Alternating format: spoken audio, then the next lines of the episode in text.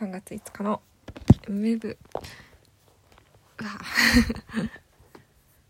私定期が3月10日で切れちゃうんですけどあの大学家から大学までの。だけどそのえー、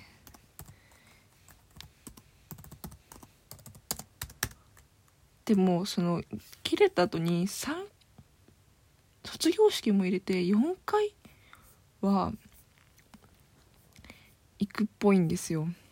あの大学に。だからつまり往復8回ってことじゃない。それはあれなのかね。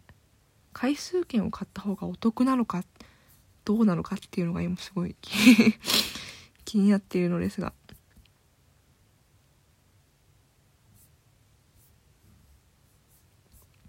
あれなのなんか区間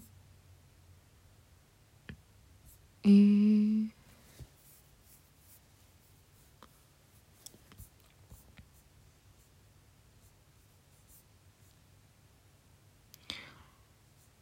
有効あ。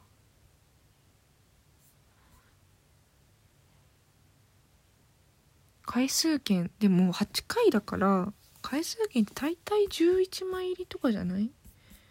だからそ最低でも11枚でえー、なんだっけいつでも使えるやつだと11枚なんですよ。あメトロだと。メトロだといつでも使えるのは11枚で。トロだとなんだっけ平日の10時から4時前だと12枚土日だけだと14枚とかついてきていや意外とねでもまあ最低でも11枚でとはいえあれよねえー、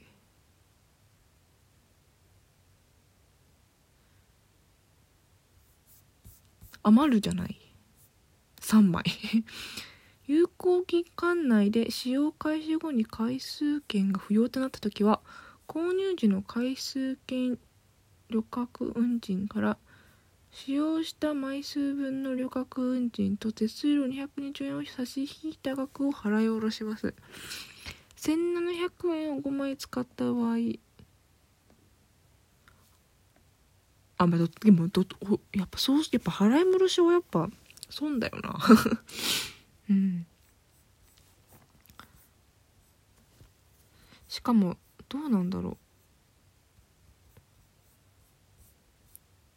あ東急もあるわそういう土日だけとか平日のとか 家が私が使ってる電車が分かるっていう放送大学用割引とかもあるはあ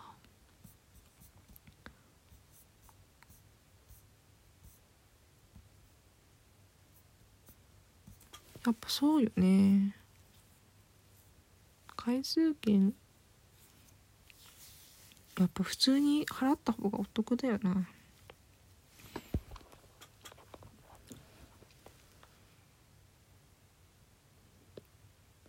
うん。